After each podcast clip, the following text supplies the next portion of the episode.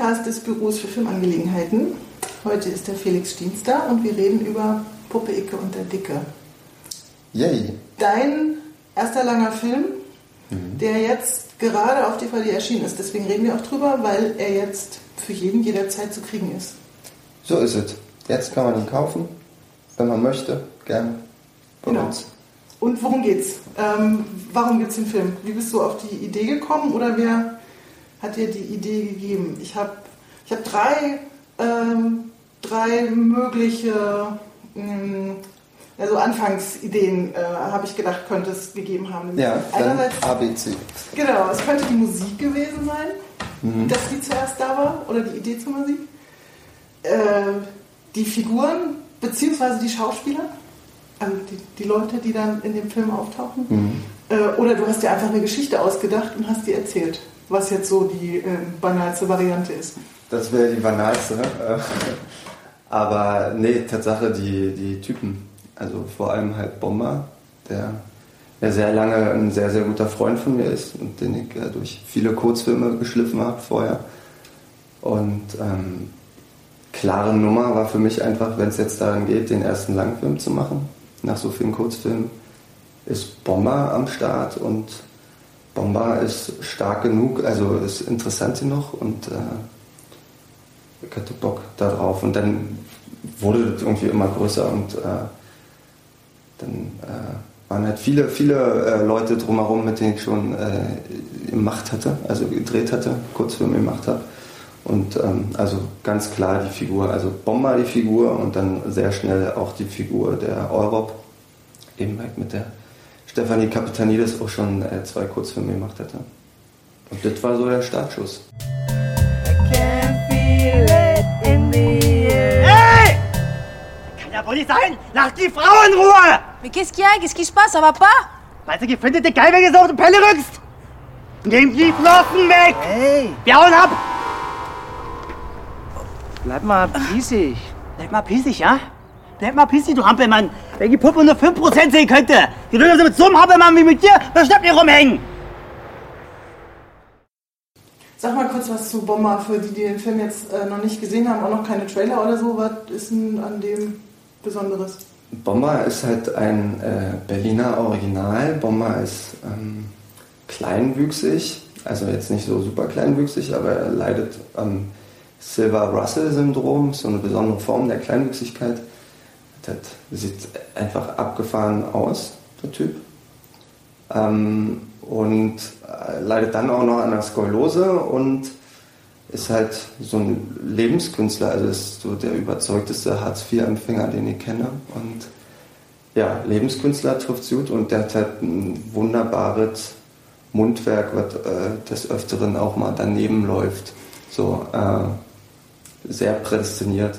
Also vor allem prädestiniert, weil wenn man mit Bomber unterwegs ist und so andere Leute anguckt, wie die ihn angucken, das ist äh, sehr speziell, sehr besonders. Und äh, wie er auf Leute wirkt, also ob Hop oder Top, aber es ist beides sehr spannend zu gucken. Weil ich halt mich auch daran erinnere, wie mir es ging, als ich den halt das erste Mal gesehen habe. War irgendwie einfach was Besonderes.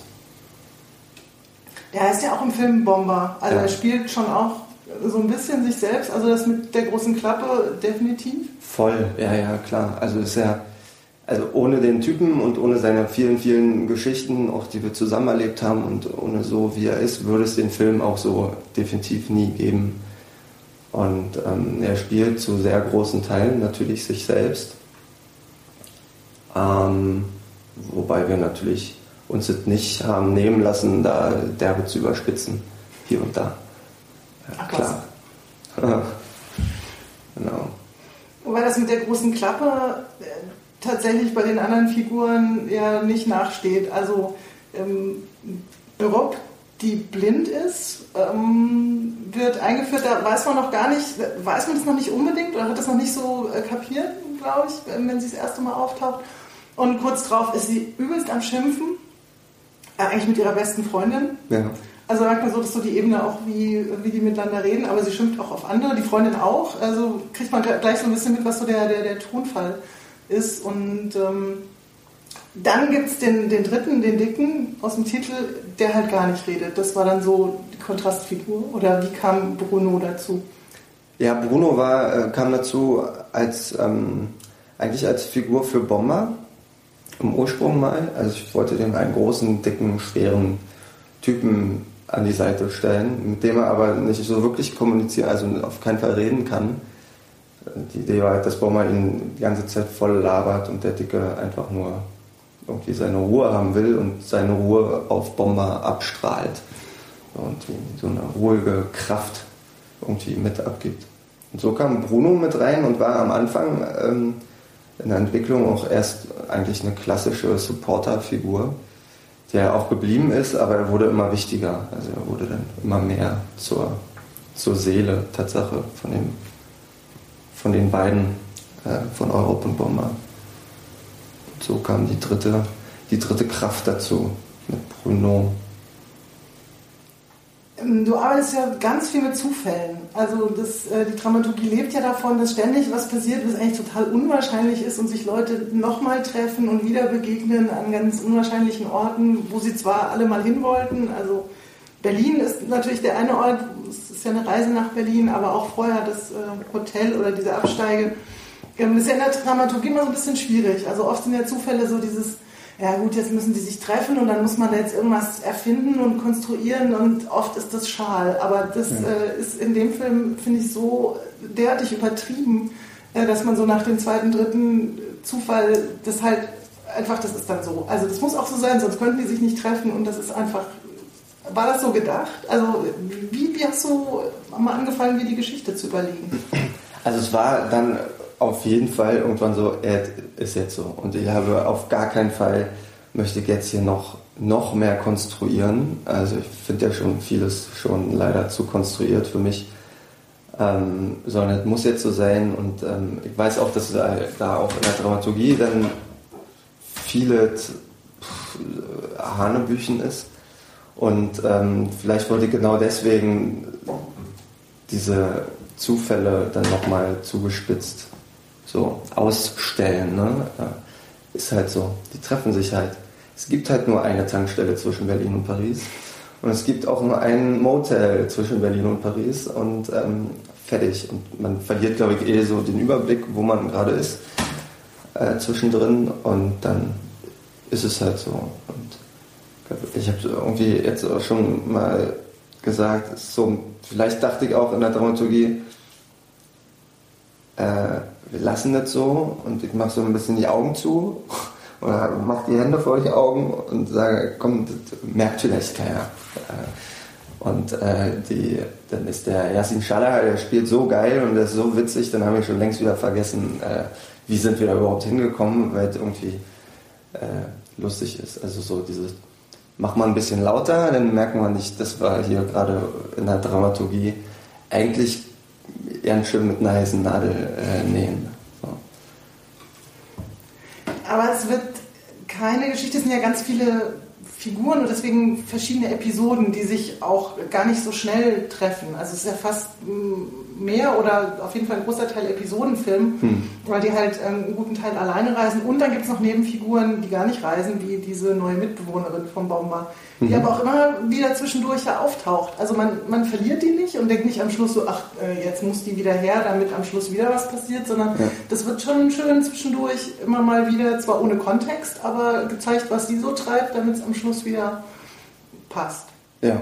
Ja, weil ja auch einfach, wäre ja schade drum, die auch nicht zu sehen zwischendrin. Also ich glaube, das ist halt so, dass ich verliebe mich halt so sehr in meine oder in diese Figuren dann und ähm, möchte eigentlich über jede dieser Figuren noch einen eigenen Langfilm drehen. Also und wenn man sich das vornimmt, dann reicht ja ein Leben gar nicht aus. Und ähm, ja, versucht die so liebevoll wie möglich zu behandeln und deswegen ist auch die neue Mitbewohnerin von Bomber, die am Anfang halt bei ihm einzieht ähm, und dann aus seiner Wohnung einen Club baut. Ähm, ja, das will ich zwischendrin halt auch sehen, dass es jetzt übrigens Bomber, deine Wohnung ist ein Club, du weißt es nicht, aber wir wissen es und äh, äh, können nochmal irgendwie herzlich so Bomber auslachen zwischendrin. So. Der Club ist wichtig, weil da Musik gespielt wird, die ja eine super Riesenrolle spielt im Film. Ja, voll. Ähm, war, war, mir war von Anfang an irgendwie klar, Musik muss eine Rolle spielen. Also, obwohl ich mich jetzt nicht hingesetzt habe und so eine Fassung sozusagen geschrieben habe, okay, und jetzt prügeln wir die Musik hier in diesem Film. Und die war einfach da. Also kommt natürlich auch oft daher, dass ich äh, mit den Schauspielern, mit denen ich arbeiten durfte, ähm, die Rollen, auf die ich geschrieben habe, eben auch weil ich wusste oder weiß, dass die auch geile Mucke machen. Und äh, wenn ich zum Beispiel mit Christoph Humnich jetzt drehen möchte, dann weiß ich, dass er unfassbar tolle Songs macht. Und dann, äh, warum soll, warum, also die sollen auch alle sehen. Also dann muss er natürlich im, im Film dann da auch äh, auf dem Hocker sitzen und ein Lied auf der Gitarre spielen. Bada, Meinhof und meine Ex sind sich eigentlich gar nicht so ähnlich. Obwohl Terrorismus und Unehrlichkeit finde ich beides ziemlich dämlich. Bada, Meinhof und meine Ex, zwei Chimären und eine Sphinx, schadeten alle der linken Sache, denn mein Herz liegt ja auch links. Und so kam es immer mehr, also so war das dann mit, äh, mit Yasin Schala, mit Christoph Humnich und mit Vivian Bullard, die einfach ja Figuren sind und als Figuren geschrieben sind, die aber auch alle tolle Musiker sind.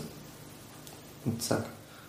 Dann war es so. Und dieser Hauptverwechslungs ähm, Sommerhit-Band namens Malpi, also das war, das war sehr früh drin, dass einfach eine Band geben muss im Film, die immer wieder auftaucht, die so als Phänomen auftaucht, die ähm, einfach jeder kennt, aber nie einer so richtig weiß, wer das überhaupt ist. Die auch keiner versteht, was die singen. Nö, nee, nee. Das, ja, das äh, Fantasiesprache, das hatte ich ja im, in einem Kurzfilm schon mal gemacht. Einfach einen, einen Text geschrieben in der Fantasiesprache. Das klingt halt irgendwie, ich finde, klingt besonders und damit wollte ich dann auch diese leichte, seichte Europathematik in dem Film auch nochmal thematisieren. Also ganz unterschwellig vielleicht wir brauchen halt, das, wenn wir eine einheitliche Sprache hätten, wäre es vielleicht genau sowas, eine Fantasiesprache. Also das geht ja eh so viel um Kommunikation und um Sprache in dem Film, dass dann der Hauptsommersong, den einfach jeder mitsingen kann, äh, in einer Sprache ist, die überhaupt nicht existiert und die von hinten bis vorne auch gar keinen Sinn macht. So. Und wir sehen aber trotzdem, dass dieser Song was mit den Leuten macht. Die können halt mitsingen und fühlen sich dabei wohl. Und den hast du geschrieben? Den äh, habe ich geschrieben, ja. Also ich habe nicht die Musik geschrieben, aber ich habe den Text geschrieben und, äh, und den Song eingesungen. Das, äh, das war ja noch die, äh, die Sahnehaube oben drauf. Dass ich gesagt habe, komm, ey, jetzt singe ich den auch noch ein und ähm, dann habe ich im ersten Film sogar das äh, auch noch so Haken dran gemacht, mal einen Song äh, singen. Stehen's? Oh yeah,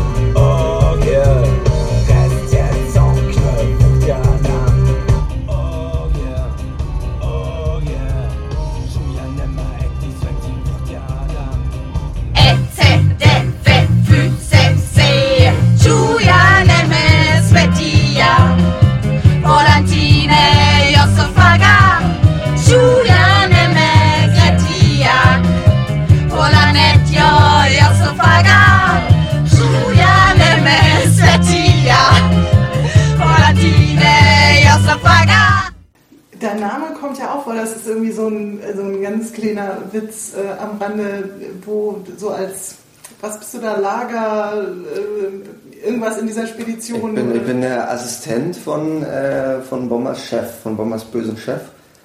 Genau. Und Und so wie der Stiens ruft, klingt es auch äh, recht streng.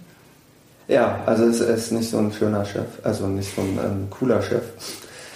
Ja, und das war äh, klar von Pinkowski Also das, ähm, das hatte ich auf gar keinen Fall geschrieben, sondern wir haben halt die Nummer gedreht und äh, der, äh, klar, wenn ich das bin, dann äh, ruft er halt auch meinen Namen und so kam das. Gemeint ist Heiko Pinkowski, Genau, Heiko der Pinkowski. ja eine kleine, aber auch sehr feine Rolle hat. Zwei, zwei kleine Rollen hat er. Oh, Er ich eine, vergaß. eine Doppelrolle und er hätte gern, er hat so gefühlt alle paar Monate mal angerufen, hast du nicht noch eine Rolle? Hast du nicht noch eine Rolle? Er hätte, glaube ich, gern, äh, wie in dem Film von Axel und Tanja damals, äh, alle männlichen Rollen gespielt. Also hätte auch super gemacht. Aber äh, es gibt ja halt auch noch so viele andere tolle Schauspieler. Und Bomber hätte halt nicht spielen können. Nee, das wäre ein bisschen albern gewesen vielleicht. Ja, das stimmt. Was hältst du denn von diesem Ideal der romantischen Liebe?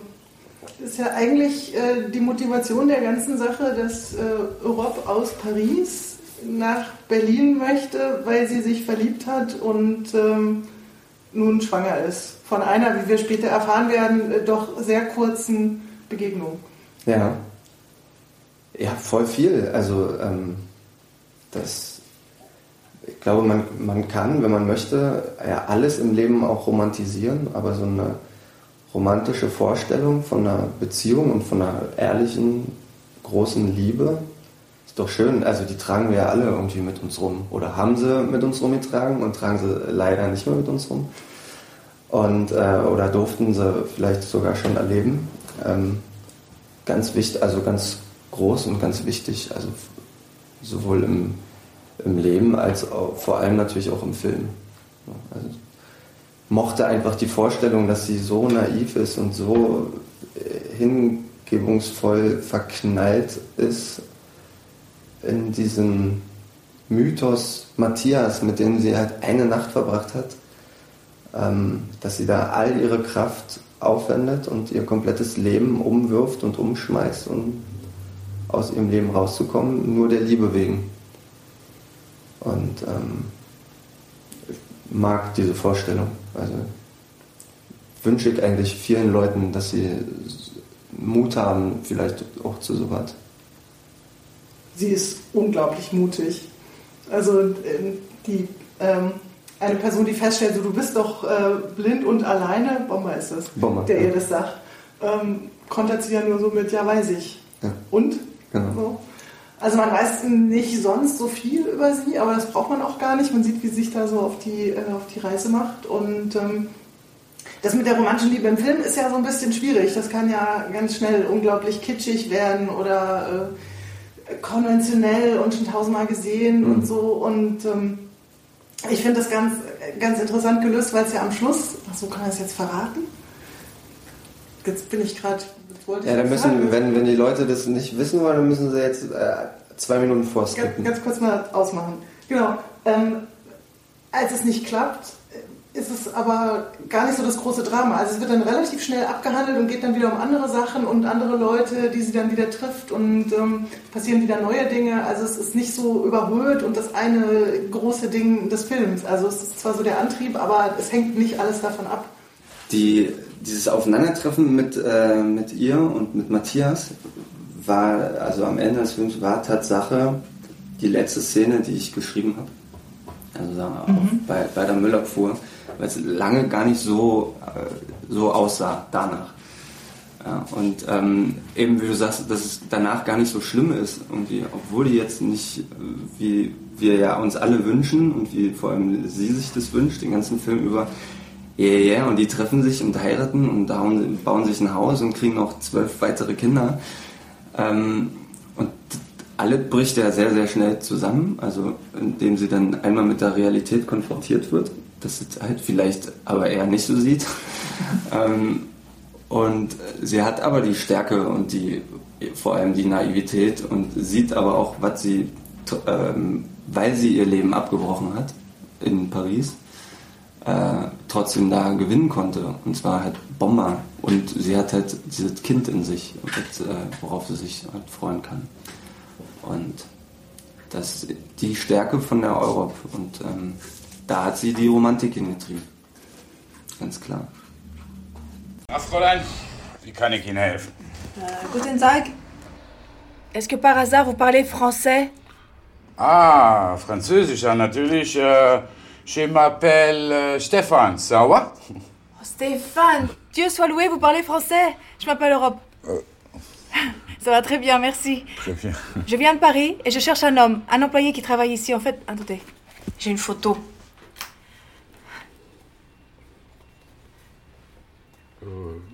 Oui, oui. Oui, il s'appelle Mathias.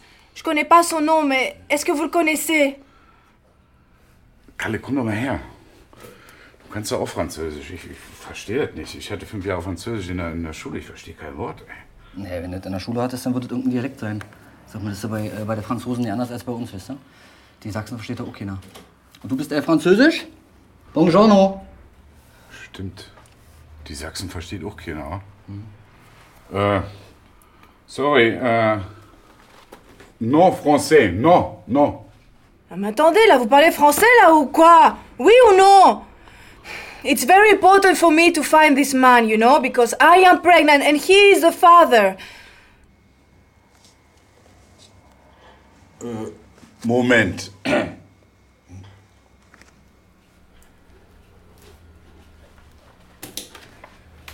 Ey, warte mal.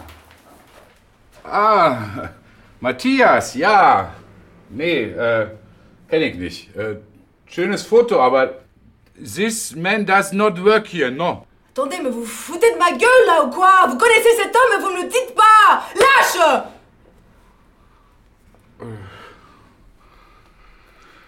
Ja, ist dann ja auch schon um sechs, ne? Sorry, wir schließen um sechs. Feierabend. Viel Glück. Der Film ist, ähm, er hat ja eigentlich einen super Weg genommen. So, also du hast Geld dafür bekommen, also er ist finanziert worden. Ja. Ähm, er ist ziemlich gut auf Festivals gelaufen, er ist ins Kino gekommen. Jetzt ist eine DVD da, so ist total rund. Ähm, was hast du am Anfang gedacht, was je draus werden kann? Boah, keine Ahnung, weil so eine Erwartungshaltung, also auch aufgrund von Nichtwissen einfach beim ersten langen Ding, hatte ich da, ähm, also meine Wünsche waren klar irgendwie, ich möchte gerne auf ihren Festivals laufen und äh, lass uns da auch hinfahren und lass uns da auch rumrocken und irgendwie Leute Spaß im Film haben lassen, am Film haben lassen, aber ähm, einschätzen konnte ich das sowieso, ey, das ganze Ding nicht. Also erstmal war wichtig, äh, geil, geil, geil, wir können das machen. So. Und äh, das war natürlich das, das Schönste und das Wichtigste erstmal. Und dann, ja, wir waren finanziert, aber wir waren ja genau auf einen Euro, also wir waren ja natürlich unterfinanziert. Ähm, und, und dann halt, wir hatten halt unsere unterste Mindestgrenze ja, für dieses Geld können wir das machen. Und dann kam halt der Anruf, ja, ja, wir haben, äh, Nordmedia hat gefördert. Dann war erst so, geil, geil, geil. Nächste Sekunde, wie viel? Und dann war halt klar, ja, genau, Unterkante äh, unseres Budgets. Und dann war so, boah, scheiße, jetzt geht, die, jetzt geht das wirklich los. Und dann hatten wir also mega kurze Vorbereitungszeit. Und ähm, überhaupt, was wir in der Produktion gemacht haben, oder was auch meine Produzentenkollegen gemacht haben, war ja irre. Also war wirklich irre. Und wir saßen äh, auch oft genug jetzt danach noch zusammen und können uns alle in die Augen gucken und uns auf die Schulter klopfen und aber auch feststellen, so eine Nummer fahren wir nicht nochmal. Ganz klar. Äh, ja. Aber so wie du es äh, erzählt hast, was Drehbuch anging und die Geschichte zu erzählen, hat euch keiner reingequatscht. Also es kam jetzt nicht ständig Produzent vorbei oder hat es versucht und Ach, na klar, versucht, äh, Logo.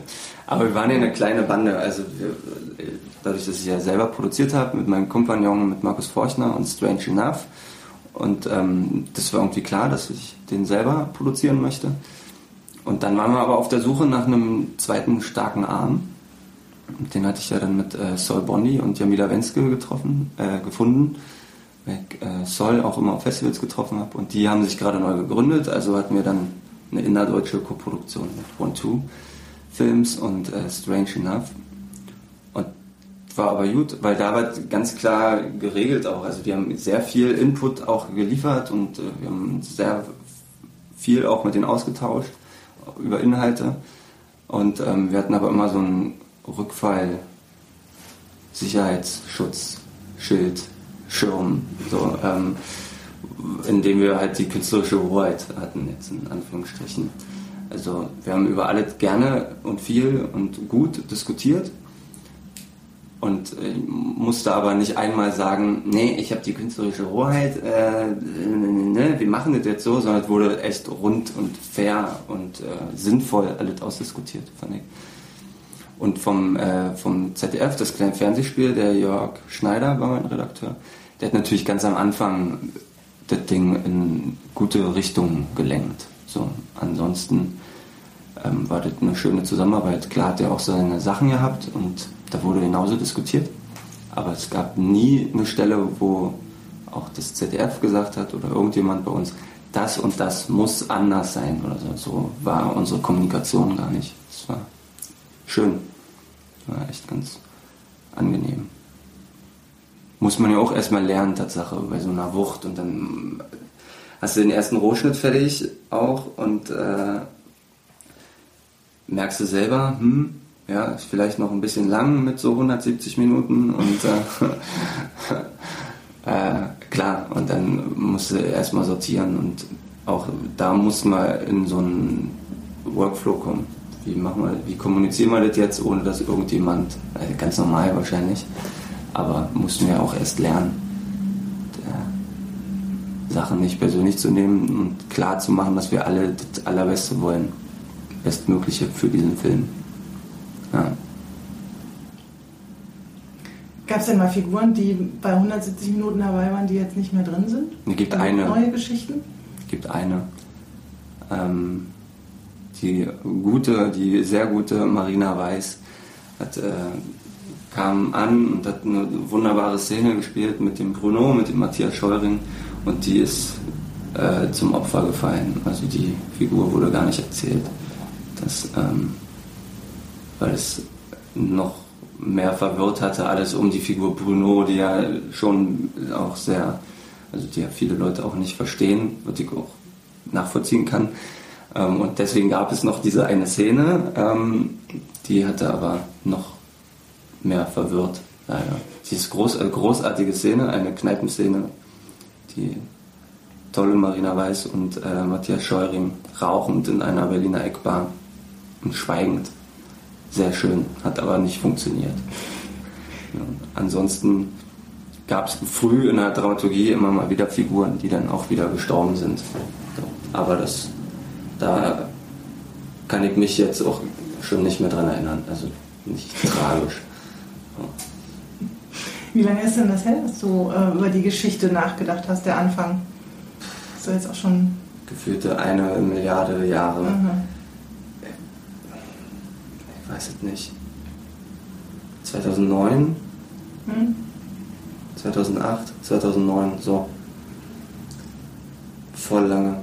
Also, naja, weiß man ja auch vorher nicht, ne? Und denkt so, ja, okay, jetzt schreibe ich hier so ein Exposé, was sehr, sehr schlecht war. Ähm, äh, dann geht mein Redakteur damit in die ZDF-Sitzung und vollbringt ein Wunder und äh, drückt es durch und auf einmal haben wir eine, äh, habe ich dann eine Stoffentwicklung bekommen mit einem kleinen Fernsehspiel. Und dann ging es los und dann, boah, ja, also ich meine, passiert ja auch eine Menge drumherum und man konnte halt nicht am Stück irgendwie da dran schreiben. Das dann noch einen Kurzfilm gemacht zwischendrin und äh, ja, passieren auch so sonst viele Sachen. Du musstest ja auch mit deinen Kurzfilmen dauernd auf Festivals fahren, aber da kommen wir gleich noch zu. Ja, Das ekelhaft. kostet ja auch Zeit. Ja, und Kraft Ja. und äh, genau. Und so, so kam es halt, dass vielleicht ein bisschen zu lang dran gearbeitet wurde. Also, keine Ahnung, also für mich so gefühlt hätte alles gerne schneller gehen können, aber ich glaube, das geht jedem so. Ja. So ist es nun mal.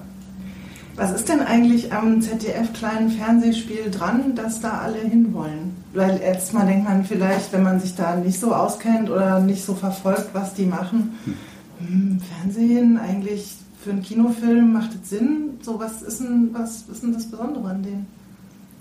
Ja, das sind halt somit die einzige Möglichkeit vielleicht, also die einzige attraktive Möglichkeit, weil die präsentieren sich ja sehr offen, die sind überall. Also ich glaube, auf jedem Festival äh, schwirrt immer einer von denen irgendwo rum. Und die äh, sind alle ganz angenehm, die kannst du einfach ansprechen. Also so war es ja bei mir damals auch, dass mein Redakteur auf dem Festival einfach angesprochen habe, den eine Milliarde Löcher in den Bauch gefragt habe und ähm, dass ihm schwindig wurde und dass er dann gesagt hat, ja, ja, schick mir mal was.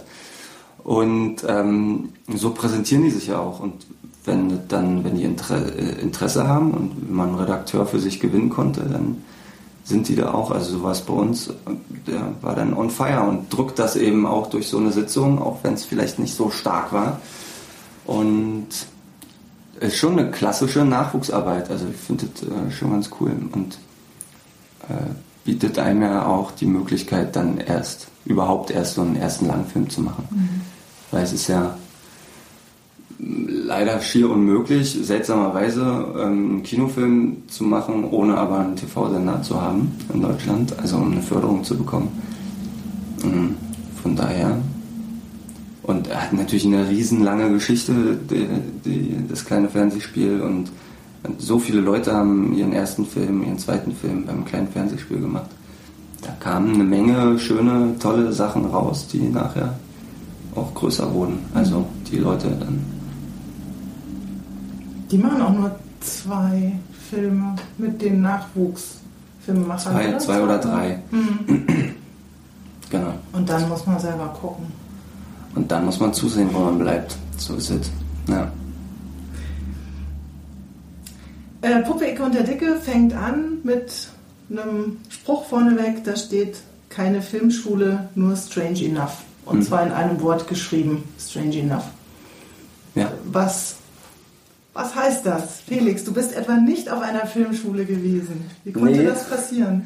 Ja, das, das weiß ich auch nicht. Ähm, nee, das ist nicht passiert, weil, ähm, äh, keine Ahnung warum, aber äh, ist halt so. Und Aber versucht?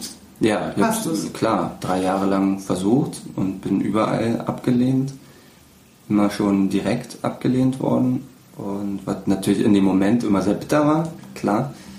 Wer hört das schon gerne, dass wir, wir mögen sie nicht, sie dürfen nicht bei uns studieren. Ähm, war aber Tatsache gleichzeitig auch immer eine prima Motivation. In die Hände geklatscht, halt klar, neuen Film machen, nächstes Jahr wieder versuchen. Irgendwann dann nach Kurzfilm Nummer XY und äh, eine Nominierung zum Deutschen Kurzfilmpreis war dann irgendwie klar, ey, ist gut, jetzt, jetzt probiere ich es auch nicht mehr. Ähm, und vor allem, als dann der Kontakt dann auch schon da war zum kleinen Fernsehspiel, war auf jeden Fall klar, okay, dann mit der Filmschule und mit dem Stienst, das war dann irgendwie, das war nichts.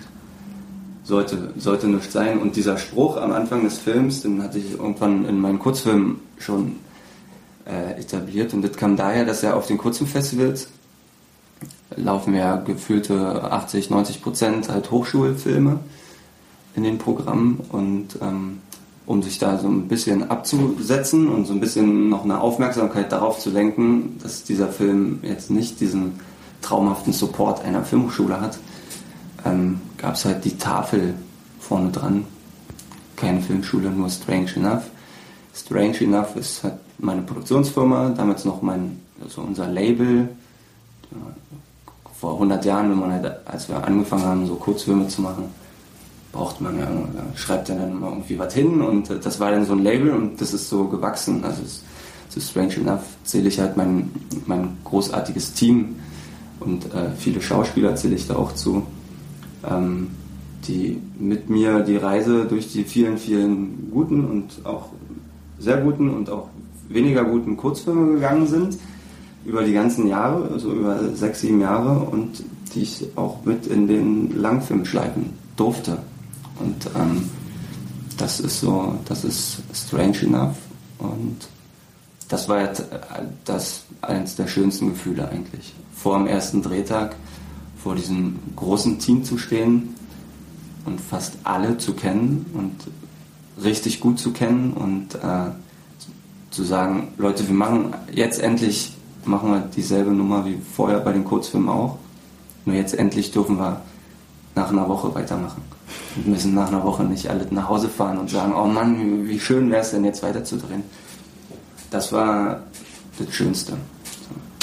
Die alle mit dahin zu schleifen. Die haben sich auch sehr gerne schleifen lassen, aber ähm, ja, Die Kurzfilme kannten die Leute, die das äh, finanziert haben, ja auch. Daher nehme ich ja auch mal an, trotz schlechtem Exposé, ähm, sagt dann ein Jörg Schneider so, hm, ich habe die Kurzfilme gesehen, der kann was und Ja. ähm, wir machen da was Langes. Ja. Also du hast ja schon eine spezielle Art, Kurzfilme zu machen, obwohl die total unterschiedlich sind. ja voll. Ja. Also ganz verschiedene Sachen. Dieselben Leute, die auch ganz unterschiedliche ähm, Figuren spielen oder ganz unterschiedlich auftauchen. ja.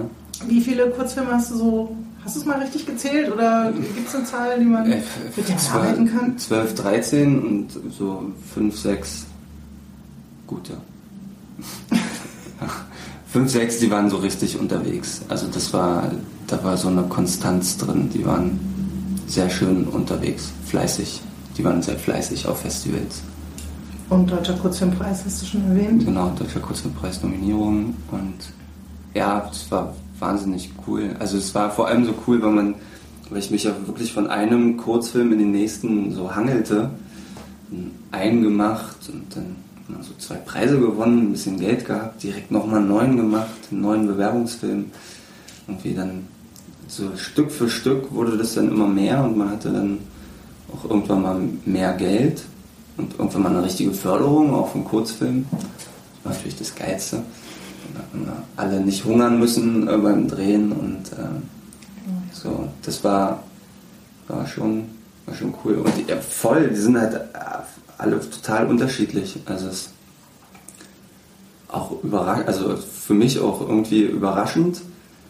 Ähm, weil ich bin ja trotzdem der gleiche Typ und irgendwie unterhalten sie ja auch alle und alle sind auch, die meisten sind auch witzig und man kann lachen, aber Tatsache voll auf, auf einer ganz an, teilweise auf einer ganz anderen Ebene und einem ganz, spielen in einem ganz anderen Universum so. Ähm, so. Aber die haben halt alle und das ist auch nicht bewusst so, dass ich mich irgendwann vor sechs, sieben Jahren hingesetzt habe und mir so für mich so Regeln aufgeschrieben habe. Und war einfach so. Die sind ja alle sehr zeitlos. Also du kannst ja nicht einen Kurzfilm von mir, also von diesen fünf großen, kann man ja so richtig einordnen. Weil die können alle irgendwann spielen. Und das war dann so die Feststellung, die wir mit in den Langfilmen dann auch genommen haben. Weil der könnte Tatsache auch in einem sehr großen Zeitraum spielen. So genau wusste man selber nicht, wann der jetzt spielt.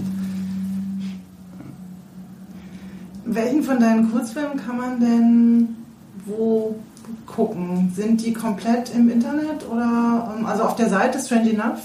Ja, Da werden die alle präsentiert, genau. so, aber komplett zu sehen? Komplett zu sehen sind ein paar. sogenannt- Also Antje und wir, der ist auf jeden Fall irgendwie auf YouTube zu finden. Und bei uns auf der Seite, ich glaube, wir arbeiten auch wieder dran, dass man die da wieder sehen kann oder auf jeden Fall für ein paar, für 50 Cent oder so kaufen kann. Ähm, ja, Gut, gibt es dann Links genau. zu dem Podcast hier? Das tragen wir danach. Sehr gut. Na klar doch. Ja, und ähm, was macht Strange Enough denn gerade so im Moment? Wir erholen uns noch ein bisschen. nee, wir, ähm, wir arbeiten natürlich an, an neuen Sachen. Also aktuell schreibe ich an drei neuen Stoffen. Und äh, ja, dann gucken wir mal. Dann schicken wir die drei Stoffe auf die Reise, in, der, in die Finanzierungsphase vielleicht. Und äh, gucken, welche Maus zuerst äh, fett wird. Und dann äh, wird sie geschlachtet und äh, wird ein Film daraus gemacht. Äh, ja, also wir machen natürlich weiter und gucken mal. Ich hoffe, dass, also im besten Fall drehen wir nächstes Jahr einen neuen Film. Aber wie das so ist, mit der Zeit hatten wir ja vorhin schon. Äh, vielleicht auch erst in zwei, drei, vier Jahren. Und wer weiß, was vorher vielleicht noch passiert. Bist du eigentlich schon immer in Berlin oder bist du zugezogen? Zugezogen? Wie so ein Spinner hier, die sich hier von ihren Eltern hier die Wohnung finanzieren lassen und dann hier Halligalli machen. Mhm. Monan ist aus Berlin, Holland ist aus Berlin und Bomber ist aus Berlin. Bin ich dann auch ein Spinner, wenn ich nach Berlin gehe? Willst du wirklich? Mhm. Hm. Ja. Wenn deine Knollen die Miete zahlen? Ja. Und wenn die die Miete gar nicht mehr zahlen können? Was, was willst du machen in Berlin? Musik. Eine Band vielleicht. Rock'n'Roll, wa? Darf man echt keinem erzählen, aber hier vorne, ja? Hier vorne hält jeden Tag so ein Linienbus, der nach Berlin fährt. Jeden Tag um 8.32 Uhr. Ist doch gar nicht mal teuer. Ah, ich stand schon tausendmal da vorne. Bin aber nie eingestiegen. Hab mich einfach nie getraut. Verstehe ich nicht, da kannst du nichts verlieren. Steigst in das Ding in, nimmst dir deine Alien-Schuhe hier mit, und deine Gitarre und dann wirst du Rockstar oder sowas. Hm? Ja, klar. Warte mal. Ich stell das Ding auf 8 und dann stehst du auf und steigst in den Bus und fährst nach Berlin. Hm? Danke.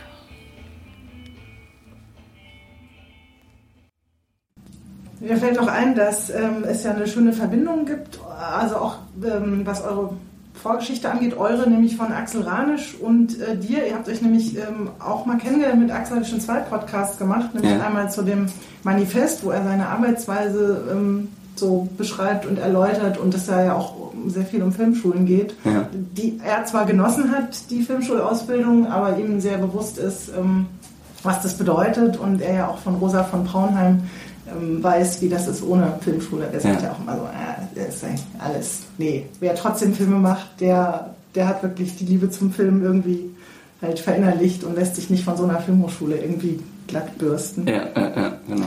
Und ihr habt euch ja bei diversen äh, Filmwerkstätten und Filmemacher, junge Filmemacher Sachen auch schon vor vielen Jahren getroffen. Ja, Und ihr habt ja auch Schauspielerüberschneidungen. ja, da, ja klar. Ja, die Guten darf man auch teilen. Ähm, ähm, ja, es ist so, es ist so schön. Also es ist so, ein, ähm, so schön mit äh, das so sich so gegenseitig zu beobachten und sich gegenseitig zu applaudieren und äh, sich auf jetzt wie hier in München zu umarmen und äh, zu gratulieren zu einem grandiosen neuen Film und äh, festzustellen, also so geht's mir, dass der Ranisch auch einfach immer besser wird und dass seine Schauspieler alle immer besser werden und dass er einen Film nach dem nächsten macht und einer ist schöner als der nächste. Und das alles aber so basierend auf, wenn man so sieben Jahre zurückblickt, wie wir dann halt als mit 20er ähm, auf irgendwelchen Jugendfilmfestivals rumhängen und uns so existenzielle Fragen halt gestellt haben. Also übers, also ganz konkrete, einfache Fragen. Also das war natürlich alles viel einfacher. Wo hast du den Schauspieler her? Mhm. Also so, so, so schöne, banale, tolle Fragen und ähm, das war ganz cool, weil, es, äh, weil der Kontakt auch nie abgebrochen ist und man sich zwischendrin auch mal zum Essen treffen kann. Sehr selten, aber immerhin. Und so eine schöne Verbindung, finde ich. Und da gibt es natürlich auch noch andere, die man auch so eine Verbindung hat. Aber bei Axel und mir ist schon Tatsache so, weil wir so gleichzeitig dann so, ich glaube, über drei Jahre immer zusammen auf den Kurzfilmfestivals am Start waren, uns da ja eh voll oft gesehen haben. Oder auf jeden Fall gelesen haben, ah ja, der Ranisch läuft doch wieder. Auch wieder dabei. Ähm, und dass es so bei uns beiden so nahtlos auch überging in den Langfilm-Ding. Dann hat er mit seinem Langfilm Premiere gefeiert, ein paar Monate später feiert Premiere, sein Langfilm läuft auch auf dem Festival. Treffen wir uns drei Monate später wieder beim anderen Festival, da läuft wieder sein Film und meiner läuft da.